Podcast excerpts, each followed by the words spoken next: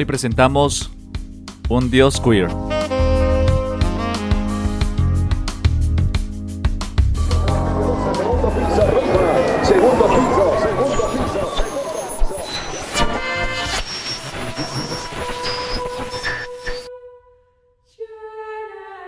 En el último día de la creación, presuntamente un domingo, Dios dijo, hagamos al hombre a nuestra imagen conforme a nuestra semejanza. Y el hombre, conforme a su imagen y semejanza, creó a Dios.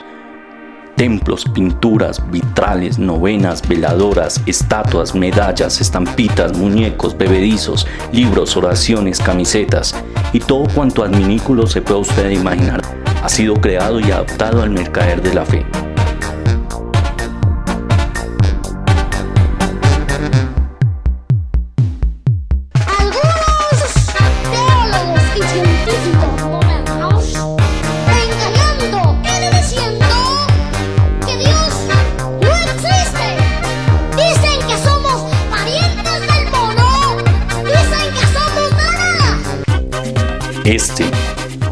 Temas los estaremos discutiendo en el podcast Profanáticos, a imagen y semejanza. Perdónenos porque no sabemos lo que hacemos.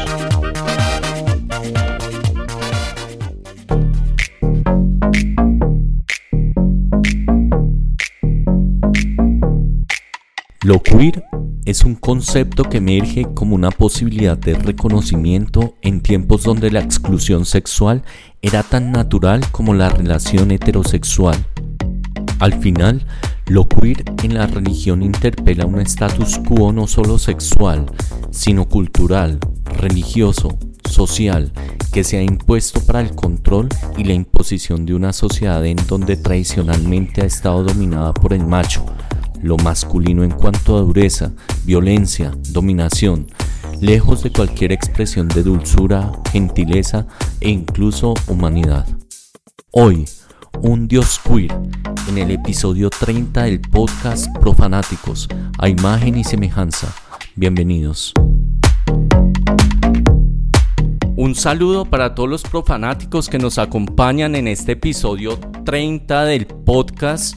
Les habla Simón el Mago y estamos hoy muy contentos de traer a colación un tema que yo sé que va a ser muy sensible para muchos, quizá novedoso para otros, pero sobre todo esta mirada muy profanática que en esta temporada de sexo y religión lo que busca es precisamente poner en discusión estos temas que han sido tabú desde lo religioso, hoy en el caso de lo queer. Entonces, sin más preámbulo, quiero saludar acá a los profanáticos antes de presentar a nuestro gran invitado. Santo, ¿qué tal? Desde México, ¿cómo has estado? Hola Simón, hola mis queridos profanáticos. Muy bien, muy bien, aquí precisamente acompañado de nuestro invitado aquí en Cuernavaca en un clima maravilloso y pues muy contento la verdad de compartir aquí con mi gran amigo y hermano Ángel. Qué bien, bueno, ya tendremos oportunidad de conocerle un poquito más. Nos alegra saludarte, Santo Lucas, en el centro capitalino de Colombia, en Bogotá. ¿Qué tal? Bien, Simón, ¿cómo están todos? ¿Cómo van por allá? Muy bien, ¿tú qué tal? ¿Qué tal la semana? Bien, bien, con mucho frío, pero bien. Qué bien, bueno, bienvenido. Nuestra bruja, Madame Safir, en Francia. ¿Qué tal? ¿Cómo has estado? Muy feliz, contenta, gracias. Eh, saludos a todos y bueno, con las pilas puestas para participar nuevamente en esta edición número 30 del podcast. Sí, ya en tu segundo capítulo, ya como miembro, una profanática más. Pues bueno, qué mejor que presentar entonces a nuestro invitado, darle la bienvenida. Ángel Méndez Montoya, un teólogo, filósofo, coreógrafo con una trayectoria académica muy reconocida y sobre todo también con una experiencia religiosa importante, ¿no? Ángel, ¿cómo estás? Bienvenido. Muchas gracias, muy feliz de estar aquí con, mi querido amigo y hermano, eh, el Santo. El Santo. y, también... Uh, pues dándoles la bienvenida aquí a los profanáticas y a todas las les radioescuchas y, y todas las personas que están atentos a este programa del podcast desde la hermosa ciudad de Cuernavaca, la ciudad de la eterna primavera. Un gustazo estar entre ustedes. Qué bien. No, pues un agradecimiento. Yo creo que tú pues hoy nos vas a dar muchas luces en este tema. Y bueno, para conocerte un poco más, hay algo que en el caso del santo y en mi caso propio pues nos une y es una experiencia en una familia particular como fue la familia religiosa. Tú fuiste hermano dominico, ¿no? Así es, sí. Y bueno, tú tuviste toda una experiencia, incluso tú eres muy cercano a James Allison que es un sacerdote, el primer sacerdote gay que es reconocido a nivel mundial. Cuéntanos un poco de esa experiencia y hoy qué es de tu vida. Pues sí, yo, yo fui miembro de la provincia del sur de los Estados Unidos, eh, que es la provincia de San Martín de Porres. Y ahí tuve oportunidad de conocer a muchísimos grandes hermanos y hermanas, porque la familia dominicana es muy amplia, únicamente eh, no es para sacerdotes, no es una orden clerical, sino que también hay hermanos eh, y también hay mujeres, eh, hermanas y también una familia laica también. Ahí fue donde tuve la oportunidad de conocer a James Allison cuando estaba en la provincia de Inglaterra y nos hicimos muy amigos y fue una experiencia muy hermosa para mí estar con los dominicos.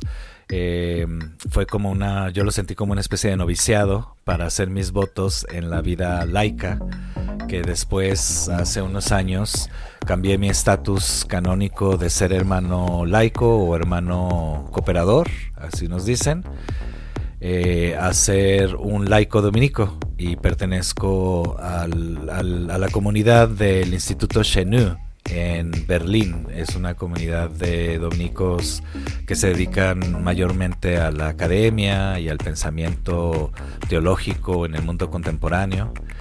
Y eh, muy feliz aquí también en Cuernavaca porque tuve la oportunidad de conocer al que, a quien es ahora mi esposo, Carlos Márquez, eh, quien es pintor abstracto y hemos estado viviendo aquí ya hace un año en esta hermosa ciudad.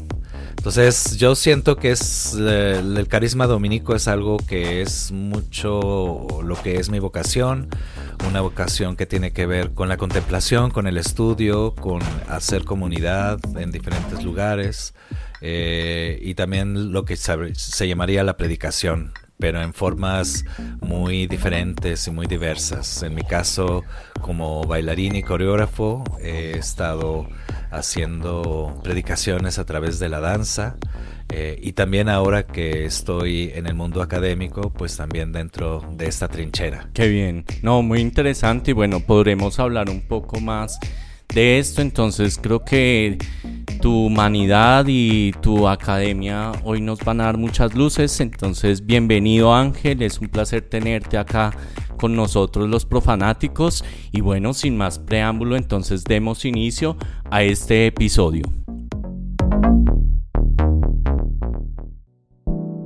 Lo queer es una categoría que hoy día resuena mucho, sobre todo en todos los movimientos que han buscado jalonar las causas del el movimiento LGBTIQ, del cual hablaremos en el próximo episodio un poco más toda esta cuestión de lo homosexual, de lo gay. Y de pronto uno cuando lo escucha por primera vez, la referencia es que uno dice lo queer y entonces se imagina la bandera pues del arco iris, lo homosexual, siempre enfocado a esta parte. Pero algo interesante con Ángel y cuando revisamos un poco tus trabajos es que hay otra mirada. Ángel, ¿qué significa lo queer? Y también de pronto tú con esta experiencia, esta trayectoria en lo religioso, ¿qué nos podrías contar de ese reflejo que se ve de esta categoría en la misma Biblia? Sí, claro que sí. Pues hay que recordar primero que queer es una palabra en inglés que en general significa algo extraño, algo raro, algo torcido, lo que sale de la norma, lo que excede cualquier tipo de categoría. eh, pero que eh, en contextos de personas que hablan en inglés y en culturas anglosajonas, es también un término de humillación, de marginación a todas las personas que no siguen unos roles heterosexuados o heteronormados. Entonces, no únicamente los homosexuales, sino también las personas lesbianas, bisexuales, trans, intersexo. O sea, todas estas otras identidades sexogenéricas diversas que no entran dentro de la categoría heteronormada. Y es una humillación, es, eh, es, tratando de traducirlo al español, sería como decirle a alguien maricón o puto o joto o les, lencha y una serie de, términos ofensivos para discriminar a las personas no heterosexuales. Eh, lo interesante del término es que eso que significa ah, una humillación se toma en las calles, en los movimientos de las revoluciones sexuales de los años 60 y luego 70 y que llegan sobre todo a su culmen en los años 80 durante toda la pandemia del VIH-Sida. Eh, Salen a las calles todas estas personas de la diversidad sexual y también de diferentes razas y diferentes cuerpos no aceptados por la normativa eh, heteropatriarcal salen a las calles a decir we are here and we are queer. Eh, aquí estamos y somos queer. Y entonces un significado de humillación y de discriminación se resignifica para ahora eh, mostrar un significado de dignidad y de orgullo.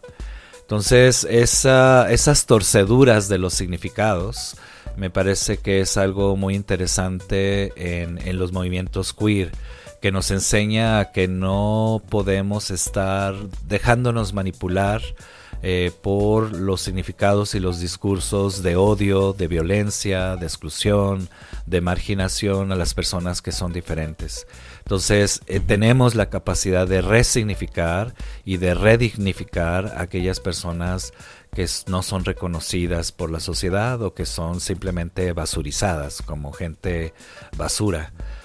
Y claro, yo creo que en, la religión pues es un lugar eh, privilegiado donde hemos vivido y experimentado ese tipo de marginaciones, sobre todo un lugar eh, en el mundo de la religión cristiana y católica, eh, es un lugar que hiere con muchas heridas ah, y hay mucho por sanar.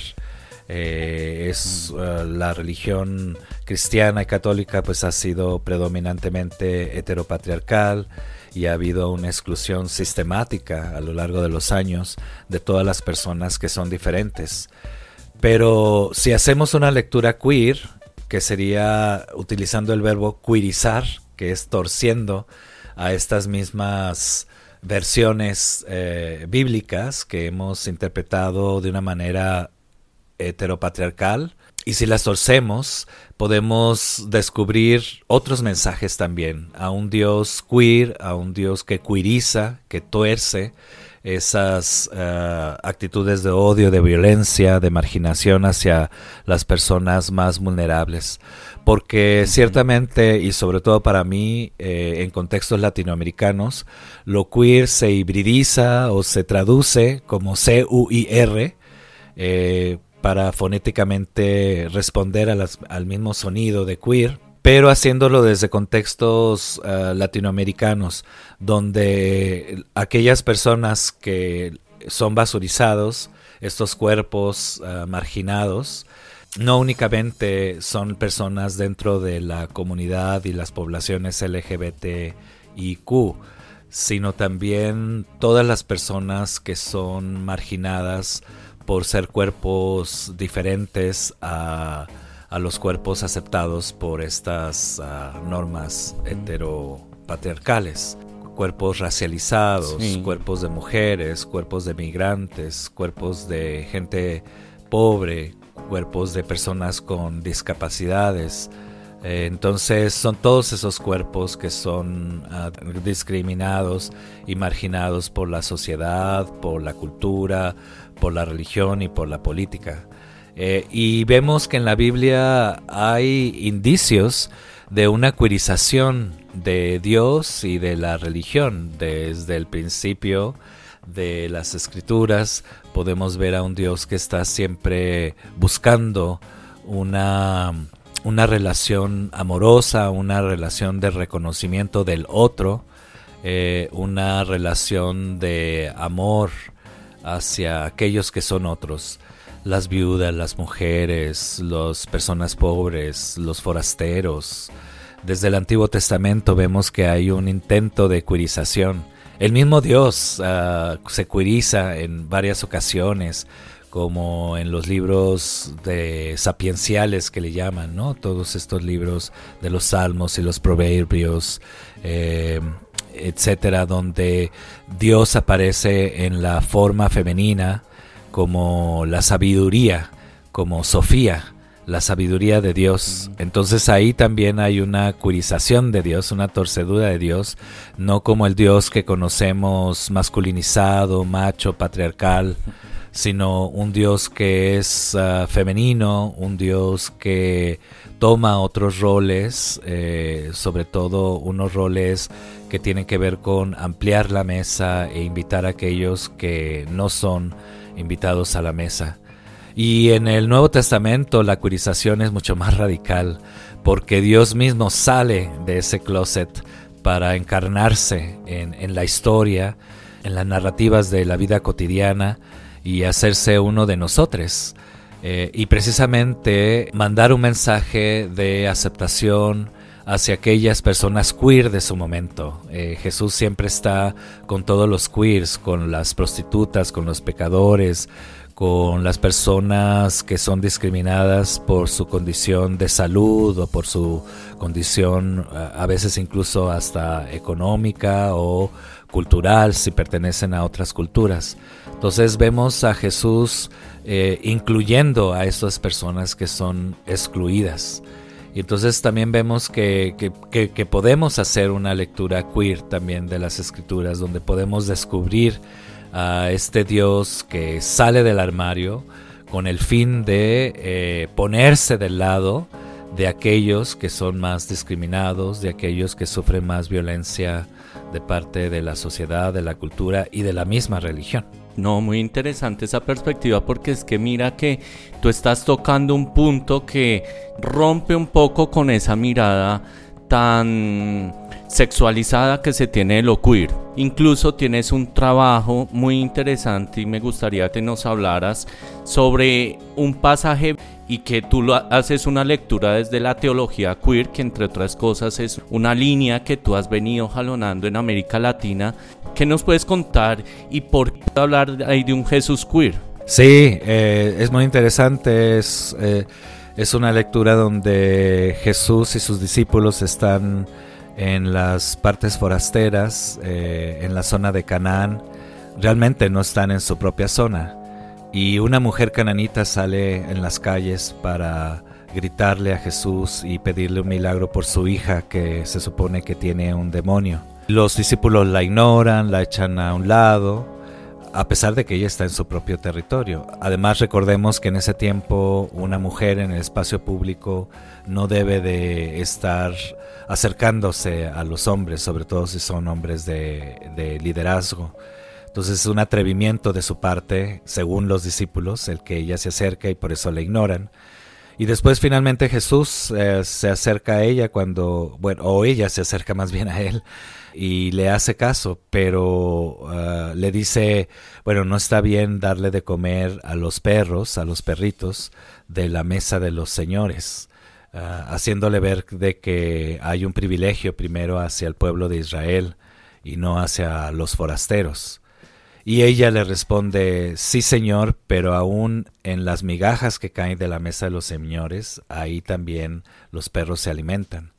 Y entonces ahí Jesús descubre la gran fe de esta mujer y, es, y, se cumple el milagro. Lo interesante de esto es que los roles se intercambian, ¿no? Hay una torcedura de roles.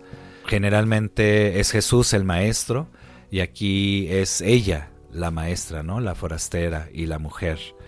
Es ella la que responde y da la lección de que en la migaja contiene el todo. Eh, es ella la que dice yo no quiero la mesa de los señores, sino simplemente quiero ser partícipe del banquete divino que es para todos. Entonces, algo que traté de hacer es una, una reflexión no únicamente desde el punto de vista teórico, sino más bien desde el cuerpo. Eh, y, lo que hice fue hacer una coreografía.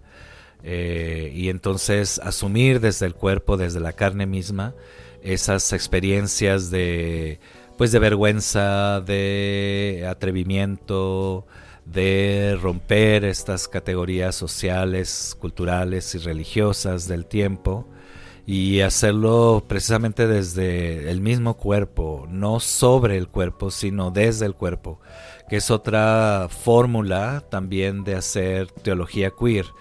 Eh, desde las calles, desde la vida cotidiana y de los cuerpos también.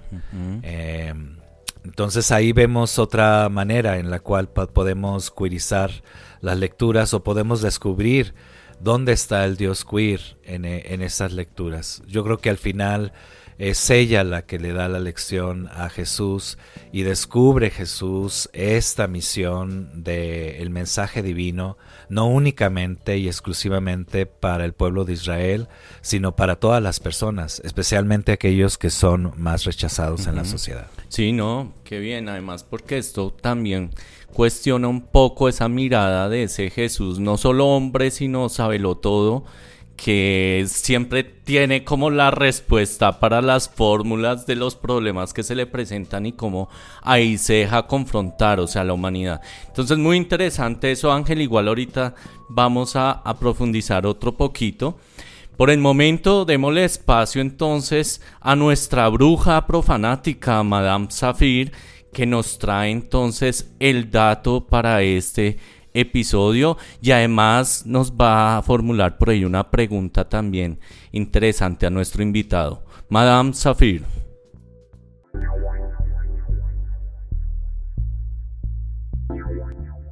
Bueno, hoy traigo una idea, un concepto y un recomendado.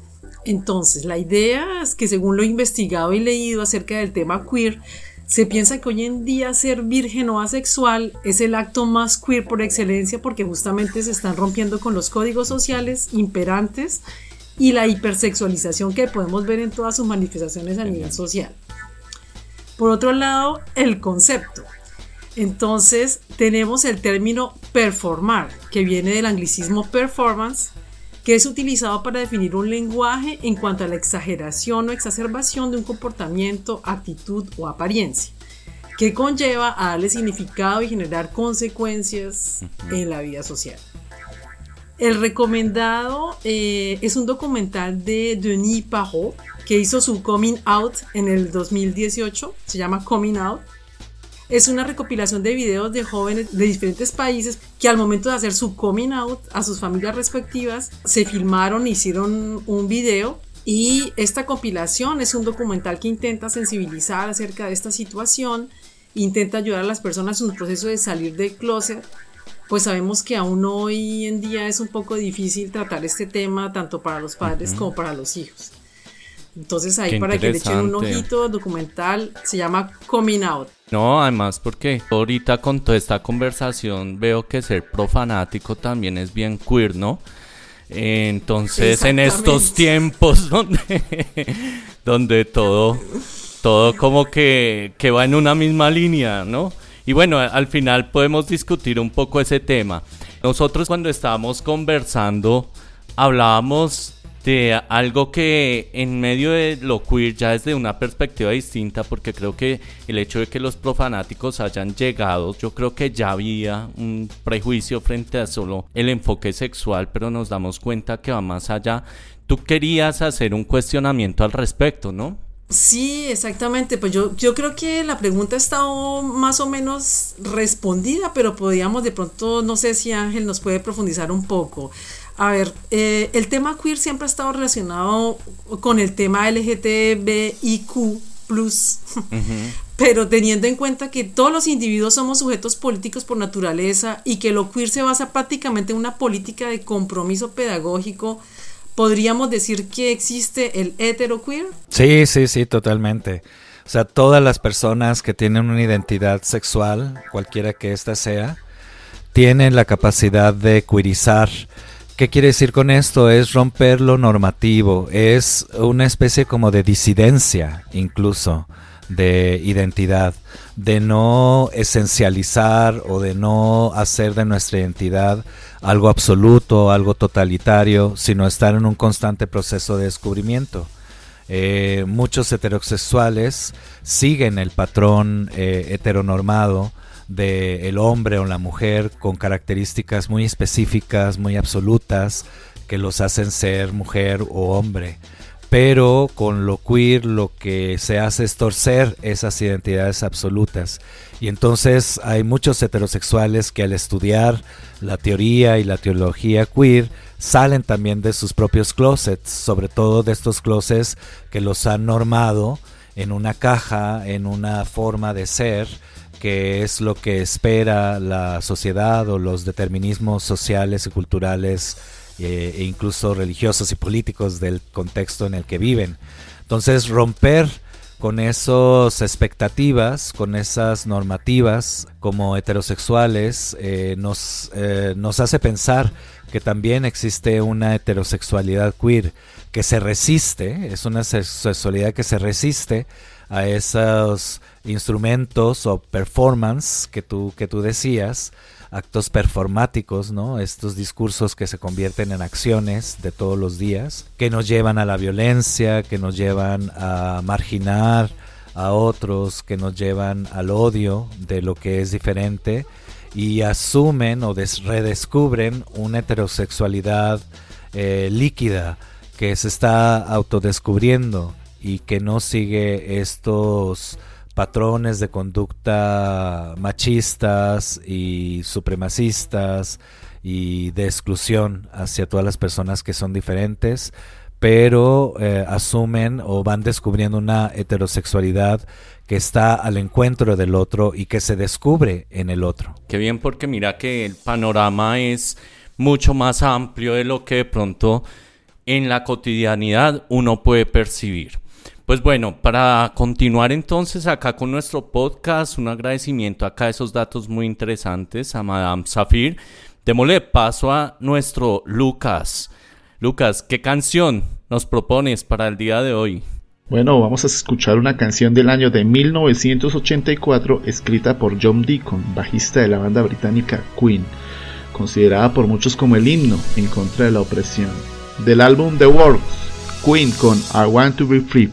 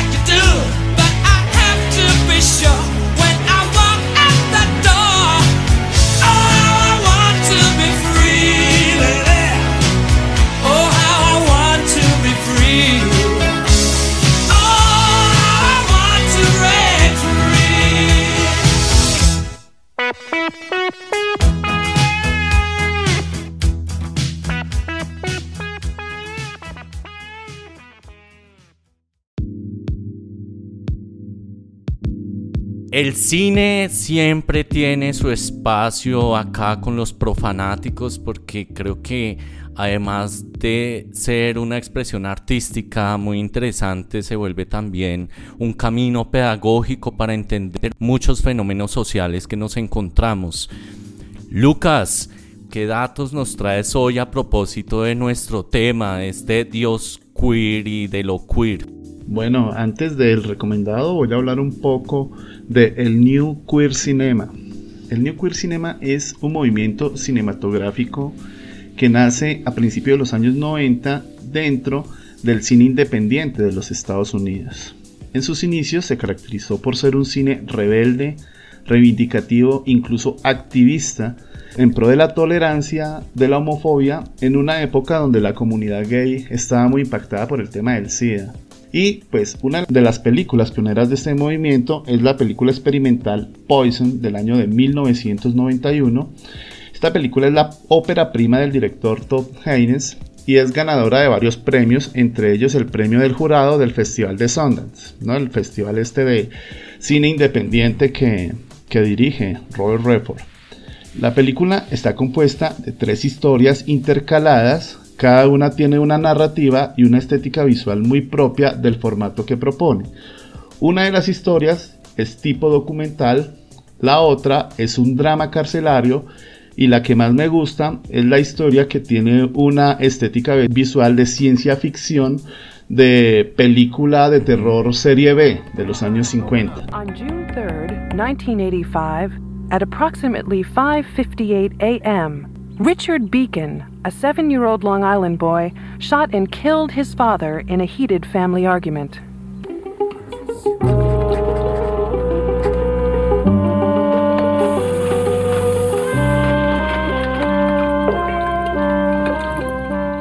En su momento, la película fue clasificada como porno gay, lo que pues, causó indignación porque realmente no es así.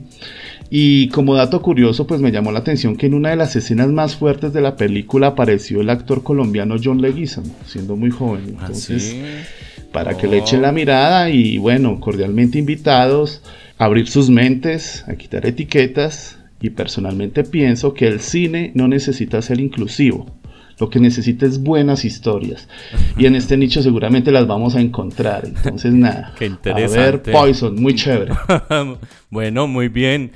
Ángel, tú nos hiciste un recomendado del cual me gustaría que conversaras un poco. La película Un sueño en otro idioma. ¿Cómo llegaste allí y cuál es tu percepción de la película? Claro que sí, hay que decir antes que también la misma teología se puede cuirizar o es necesario cuirizarla.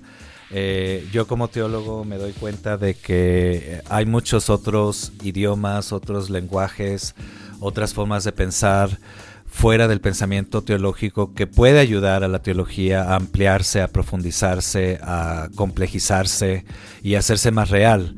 Y actualmente hay todo un movimiento de escuchar otros lenguajes, de que la teología no es un lenguaje este, solo, sino que tiene que aprender de otros lenguajes, de otras disciplinas, de otras perspectivas, para eh, transformarse al interior mismo del ser y quehacer teológico. En el caso del arte en general y el cine en particular, y este diálogo que puede hacer con la teología, es muy importante y yo he estado descubriendo muchísimas cosas muy fascinantes, porque me estoy dando cuenta de que al tomar el arte en serio, eh, y en este caso, por ejemplo, el cine en serio, y a darle su lugar, la teología puede ser provocada como una provocación para incitar el pensamiento teológico, no para teologizar, ni bautizar, ni cristianizar a las artes, o en este caso al cine, sino más bien al revés, para dejarnos evangelizar por las artes, por otras sabidurías, por otras formas de percepción y de entender la realidad, el mundo e incluso lo que llamamos sagrado o trascendental o espiritual. Y ese es el caso con estas películas del arte y cine queer que también responde a lo que se podría llamar el tercer cine, que es un cine que se hace a partir de contextos diaspóricos, es decir, de contextos que están en el exilio, que no son contextos del status quo de Hollywood, por ejemplo, que sería el primer cine, ni un segundo cine, que sería el, cine de autor el cine este, de arte, que le llaman, un tercer cine se preocupa y sale y surge de contextos de la vida diaria, de contextos marginales y nos hace reflexionar para una transformación. Entonces el cine queer entraría dentro de este tercer cine eh, porque es un cine que nos confronta, que eh, es un cine de tipo disidente, de resistencia y que nos lleva a una transformación. Este es el caso con la película Sueño en otro idioma, que es una película que nos narra ah, una historia de un pequeño pueblito donde se habla un idioma de la comunidad indígena que está a punto de perderse. Solamente los últimos ah, personas que, que lo hablan son dos ancianos que viven en este pueblito y que ya está a punto de, morir, están en sus últimos años.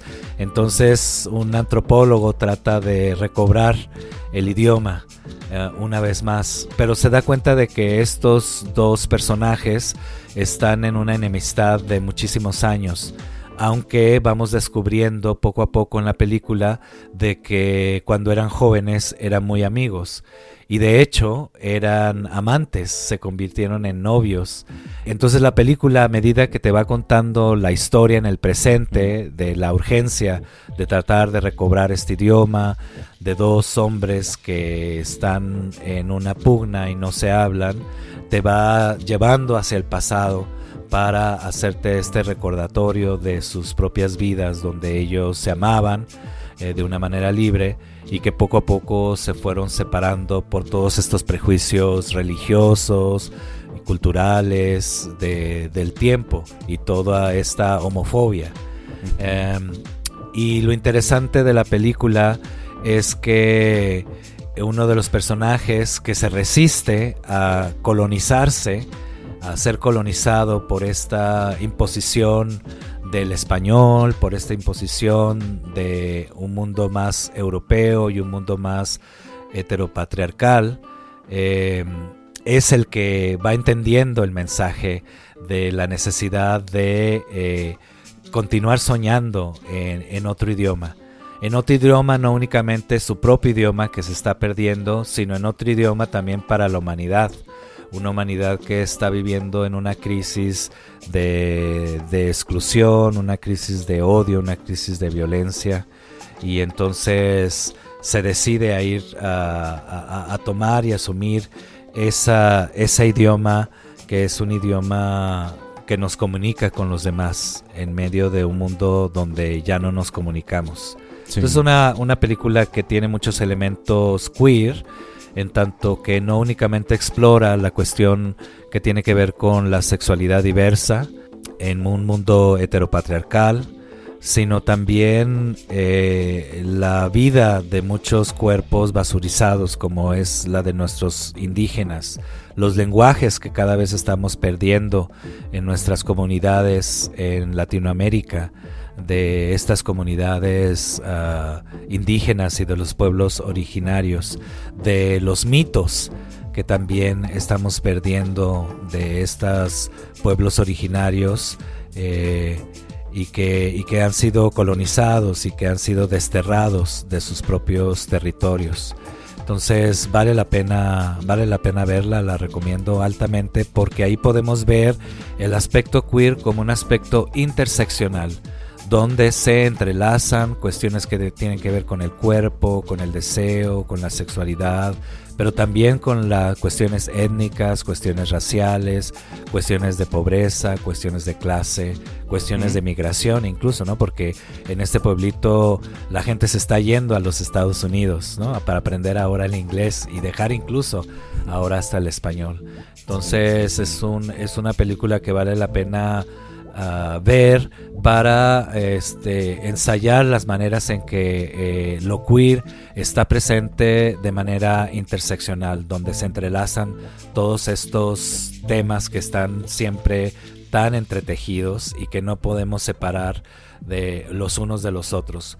Porque no es lo mismo en la comunidad LGBTI ser, por ejemplo, un homosexual eh, blanco, europeo o norteamericano, que es ser un homosexual indígena o negro, afrodescendiente, pobre, con discapacidades, eh, anciano, etc. Entonces, aún en medio de las poblaciones LGBTI, también hay discriminaciones internas, también hay una repetición de patrones de odio, de exclusión y de marginación a los que son otros y que no siguen los patrones ideales o idealistas de estas mismas comunidades. Entonces también invita a la misma comunidad a romper también nuestros propios patrones heteronormados, ah, masculinizados, colonizantes finalmente, ¿no? Que destruyen al otro. Qué interesante, ¿no? Yo creo que acá también tuvimos la oportunidad de ver la película, ¿no? ¿Tú, Bruja, la viste? Sí, me gustó mucho y creo que habla prácticamente del lenguaje en toda sus, su magnificencia y todas sus manifestaciones, porque es el lenguaje, el del idioma, es el lenguaje del cuerpo, es el lenguaje social, es el, es, es el lenguaje en general para mí. Para mí fue me, gustó mucho, me gustó mucho esta película. Sí. La bruja contó que lloró. Pues. Sí, sí, sí, Yo soy emotiva, yo lloro hasta viendo los pitufos, o sea que bueno. Qué bien, pero bueno, ¿tú la viste, Lucas? Sí, yo la vi, también me gustó bastante, de todas maneras de mi perspectiva es ese arribismo de los antropólogos, pasar por encima del que sea para sacar sus trabajos adelante. ¿no?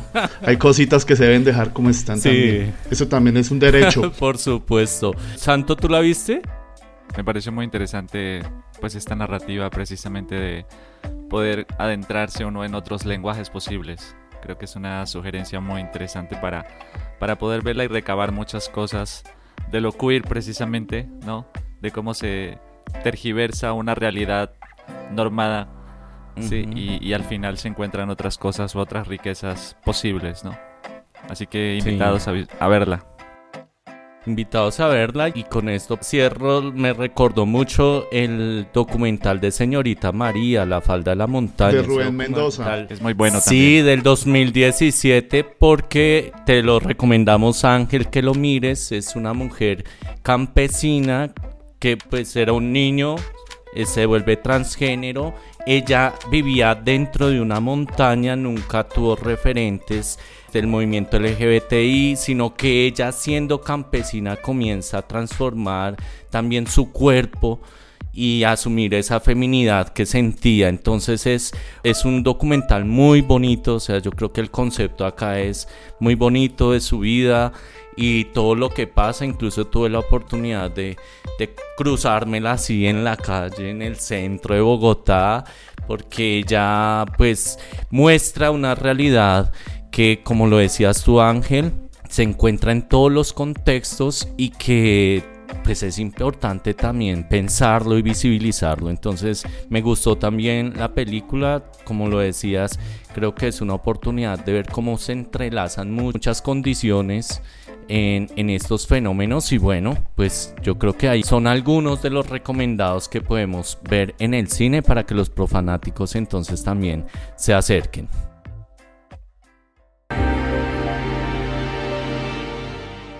Entrando ya en el cierre, la postura profanática siempre es de discutir y mirar con ese ojo un poco clínico y sobre todo objetivo este tipo de fenómenos. Ya creo que Ángel nos recreaba un poco sobre cómo lo queer pues tiene otras dimensiones que para este podcast pues es novedoso realmente porque como que en el principio creo que lo queer está muy enmarcado en lo sexual hay otra perspectiva que se plantea y que valdría la pena que también dentro de los mismos movimientos LGBTIQ comenzara a repensarse y acá yo pues creo que lo que quiero poner a discusión es cómo en lo cotidiano vemos lo queer. ¿Cuál es esa opinión que tenemos?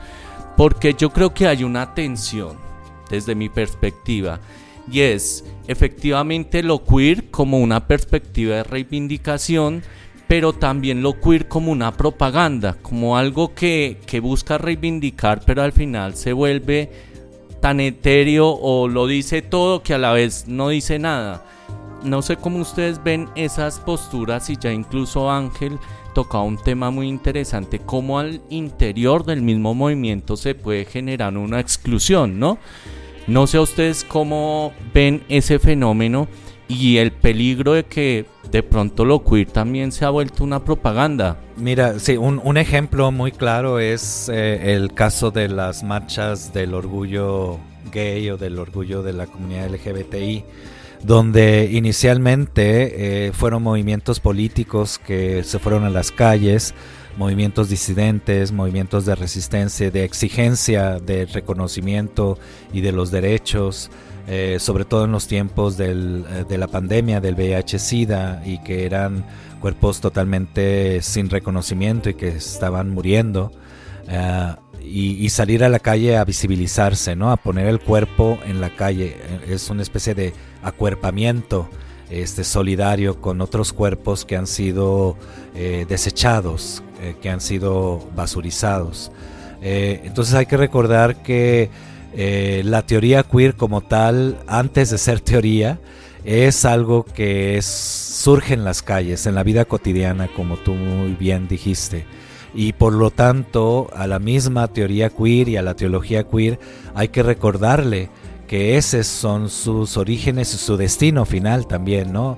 No es la academia, no es las grandes elites, no es el lugar de únicamente del reconocimiento o la propaganda que si vemos históricamente el desarrollo de las marchas del orgullo uh, de la diversidad sexual, eh, han caído últimamente, al menos en México, en lo que es la mercantilización de, de la sexualidad Ah, que finalmente termina siendo un objeto más del capitalismo, ¿no? Un objeto para el mercado, un objeto para, para el privilegio de solamente unas elites y se está perdiendo el sentido de una política disidente, de una política de resistencia y una política que trata de dar voz a aquellos que no tienen voz. Entonces siempre hay este peligro para la teoría y para la teología queer de no caer en la tentación del status quo, no caer en la tentación de una elite que después termina eh, cerrando las puertas y marginando a aquellos que son otros, otros. Entonces, ese es un, ese es un, este, un reto constante que hay que hacer a la misma teoría y teología queer para que no caiga en estas torres de marfil y se olvide finalmente de la realidad de la vida cotidiana. Entonces requiere un ejercicio constante de autocrítica al interior para decir dónde están eh, estas voces que no escuchamos, dónde están estos cuerpos que han sido invisibilizados y por qué están así y de qué manera nosotros contribuimos en esa marginación o esa opresión de los otros y de qué manera también podemos encontrar eh, alternativas creativas Ah, de resistencia y de inclusión hacia aquellos que son más excluidos. Así es, así es. Igual yo creo que ahí es importante también eh, esa, esa mirada que tú planteas, ¿no? No sé, Lucas, ¿tú qué piensas? Bueno, a mí la, a mí la palabra fonéticamente me gusta. la teoría no me es muy clara, es bastante queer, etimológicamente hablando. Para mi entender el tema es ambiguo, lo que me llevaría a hacer más preguntas que a dar una opinión realmente. Sí, sí, sí, sí. De lo poco que he entendido y sin ánimo de faltar al respeto, pues ni más faltaba, es que hay una línea muy delgada entre el tema de inclusión y el todo vale. Y pues una de sus consignas es no encasillar o ser encasillados, pero el hecho de que la letra Q esté incluida en la sigla LGTBIQ ya es una contradicción, que pues seguramente muchos puristas del tema ya han discutido. Sí, así es. En resumen, pues es una manifestación más que hace parte del principal miedo del ser humano y es a ser ignorado. Sí. sí, no, y es, es legítima esa opinión, ¿no? Pues ahí verás si no.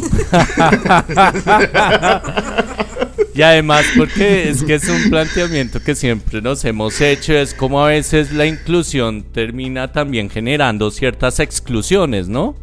Y de las que a veces no somos como como conscientes y que pues igual ya Ángel lo plantea, políticamente se instrumentaliza. incluso quiero acotar algo ahí ya como eh, de experiencia. Cuando hablabas ahorita, por ejemplo, del tema del marketing y con todo este tema, yo tuve la oportunidad de estar en Boston para junio de hace como tres años y, y el tema de los colores, del arco iris, ya todo esto era un tema de marketing, ¿no? Eso ya era un tema de decorar vitrinas, las iglesias bautistas que abundan en los Estados Unidos ya con la bandera por todo lado, o sea, ya era un tema de decoración, ya era un tema como por, o sea, eh, en comparación como la Navidad, ¿no? O sea, ya era el mes y ya, ya se, servía para eso y pienso que ahí se puede de pronto desdibujar un poco la, la intención principal. No sé. Sí, Sí, sí, sí, sí. Pues bueno, es como la vida pues cotidiana. Creo que eso se ve en todos los países, porque aquí yo tuve la oportunidad de verlo en Bélgica también, y aquí pues en Francia, y eh, es como un San Valentín prácticamente. Entonces están también eh, sponsorizados, las vitrinas, los productos, o sea, es toda una gama ya LGTB, o sea, un nicho de mercado realmente. Y un nicho de mercado además súper lucrativo. Eh, sobre, todo, sobre todo lo que son las marcas de lujo, por ejemplo, eso es impresionante realmente. Lo que, lo que pasa ahí en ese mundillo, pues, eh, eh, de élite, élite más, más LGTB, IQ, bueno, todas las letras y, y, todo lo que pasa a nivel mercantil, pues, con eso, el negocio. Sí, es impresionante realmente. Sí, no, y, pues yo creo que igual, o sea, desde la perspectiva que se plantea acá y que nos plantea Ángel es muy interesante porque en el caso de los religiosos sí plantea una serie de desafíos, ¿no? O sea, cuando yo escuchaba a un Dios que sale del closet, yo digo, eso es muy interesante porque, claro, la primera lectura es sexual, ¿no? Pero date cuenta, y Ángel ya no lo planteaba, eh, realmente es difícil ahorita, o sea, toca abrir brecha en ese asunto de quitar tanta sexualización de lo queer. Porque realmente estamos muy anclados allí. Y por eso de pronto estas lecturas que nosotros podemos hacer. No sé, ¿tú qué piensas, Santo?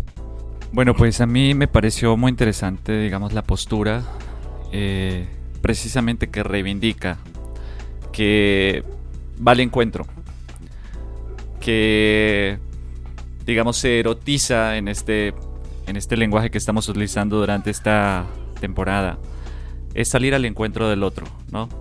Y en ese sentido, digamos, teológicamente, a mí me llama la atención de cómo, y de hecho Ángel lo tocaba en su, en su artículo, el tema de llegar a ser otro cuerpo, pero un cuerpo leído desde el encuentro y desde el reconocimiento del otro.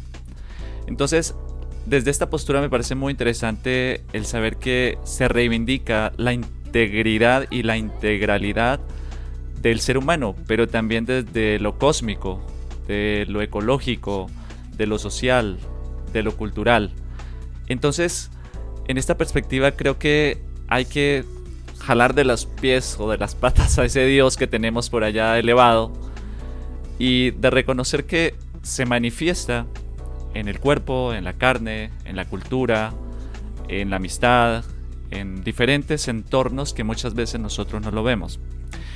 Y aquí esto me lleva precisamente a recordar una anécdota muy interesante y un tanto dolorosa eh, en Barranquilla, más concretamente en Malambo.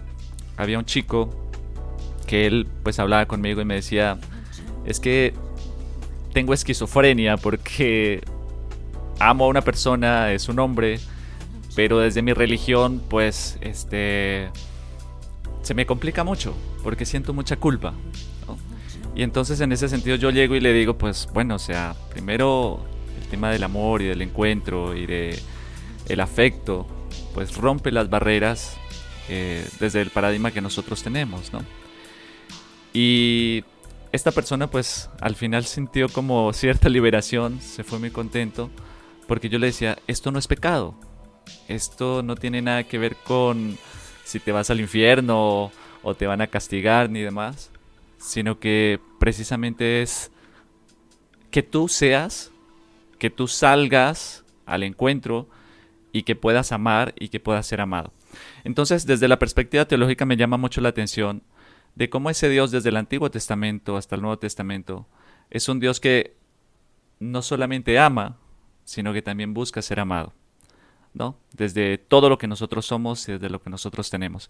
Entonces esta perspectiva me parece muy interesante porque lleva precisamente a un etos, a una ética, a una conducta real, ¿sí? No a un imaginario o a un idealismo religioso, ¿sí? Que muchas veces está ahí condicionando a las personas, sino que realmente tiene que ver con la vida misma, ¿sí? Y la vida expresada en diferentes escenarios y desde diferentes formas de verla. Entonces me parece muy interesante. Prácticamente uh, lo queer prácticamente es como la utopía de la promesa de vivir en paz sin ser juzgado dentro de un respeto mutuo, realmente. Así es. Pues yo creo que en este planteamiento que se hace, pues podríamos decir ya para cerrar que hay como dos cosas que quedan ahí. Lo primero que lo queer como la indecencia, que lo decía también Ángel, la rareza, o sea, ser queer en la medida que somos indecentes, en la medida que se cuestiona y que sobre todo es mostrar las cosas como son, ¿no? Sin prejuicios. Porque creo que ahí es donde hay un detalle, en el fondo era eso, y ya lo decía Lucas, es como ese temor en el prejuicio. Y que por supuesto la exclusión ha llevado a que sean necesarios unos procesos de reivindicación social de muchos grupos, no solamente desde lo sexual, ¿sí? desde las sexualidades diversas, sino también desde la condición de clase, desde la condición cultural. Entonces por eso lo queer me parece que en haciendo este, esta torcedura es muy interesante, es muy potente, pero ya en lo cotidiano creo que pues lleva precisamente a repensarse, ¿no? Y a trabajar un poco más. Pues uno sabe que por las dinámicas políticas y política, no hablando solamente desde el partidismo, sino desde nuestros actos políticos como sujetos, como personas, pues lleva a que se instrumentalicen y se vuelvan propagandas muchas de estas, o modas, muchas de estas apuestas que hacen estos grupos minoritarios o grupos excluidos, porque no es que sean minoritarios necesariamente. Entonces creo que ahí pues queda el asunto. Me parece que hoy se logró recrear, realmente hubo una torcedura a la expectativa que podíamos tener en el podcast frente a ese dios queer. Y bueno, qué interesante pues abrir este espacio para repensarnos, para abrir un poco la mente y por supuesto pues con una postura allí que podamos tener. Árbol que nace queer nunca endereza. La conclusión, no podíamos cerrar mejor este episodio. bueno, pues muy bien, yo creo que todos igual invitados a que nos sigan escuchando seguiremos pensando esta cuestión de lo queer. Eh, ya la temporada sexo y religión nos irá abriendo estos horizontes.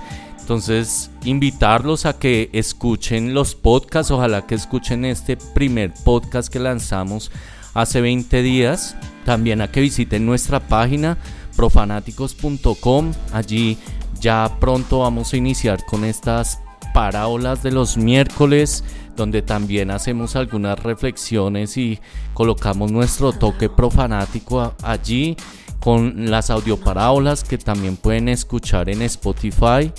Eh, la invitación a que nos sigan en las redes. Ustedes saben que en Instagram estamos publicando, en Facebook, en LinkedIn y a todos los oyentes de la emisora Radio Digital América que también nos acompañen y nos sigan. Entonces, un agradecimiento especial, Ángel. Qué rico haberte tenido acá con los profanáticos. Esperamos poder volver a tenerte acá hablando, por ejemplo, de la danza, que tú también pues eres coreógrafo, bailarín. Allí también sabemos que has reflexionado de la importancia de la alimentación, entonces creo que vamos a tener otros espacios para poder compartir, Ángel. Claro que sí, me encantaría, sería un placer, como fue el día de hoy, estar con mis queridas amigues profanáticos queer. Por supuesto, porque te has dado cuenta, somos bien queer. Por acá las puertas abiertas y de verdad un agradecimiento. Santo, ¿con qué nos vamos para el próximo episodio? Bueno, para el próximo episodio tendremos a un invitado muy especial, al psicólogo Alex González, en esta temática que estamos llevando y en este caso vamos a hablar sobre el vínculo entre las creencias, la religión y la comunidad LGTBIQ. Así que no se lo pierdan y bueno, sigamos conectados a nuestro podcast. Bueno, pues no se lo pierdan, invitados todos a que nos acompañen en el próximo podcast, a los nuevos profanáticos que sé que por allí han llegado muchos conocidos, cercanos últimamente, que nos sigan escuchando. Saludos a todos, nos vemos el próximo episodio. Saludos acá a todos los profanáticos y Lucas, ¿con qué canción nos despedimos? Bueno, muchísimas gracias Simón, a la bruja, al santo y por supuesto a Ángel que estuvo en este programa como caído del cielo. Bienvenido por acá cuando quiera, mi hermano. Está en su casa. Nos vamos con una canción que ha sido reversionada por varios artistas y que al día de hoy ya es todo un himno de libertad individual en contra de los prejuicios sociales. De 1986, del álbum No es pecado, Alaska y Dinarama con A quién le importa.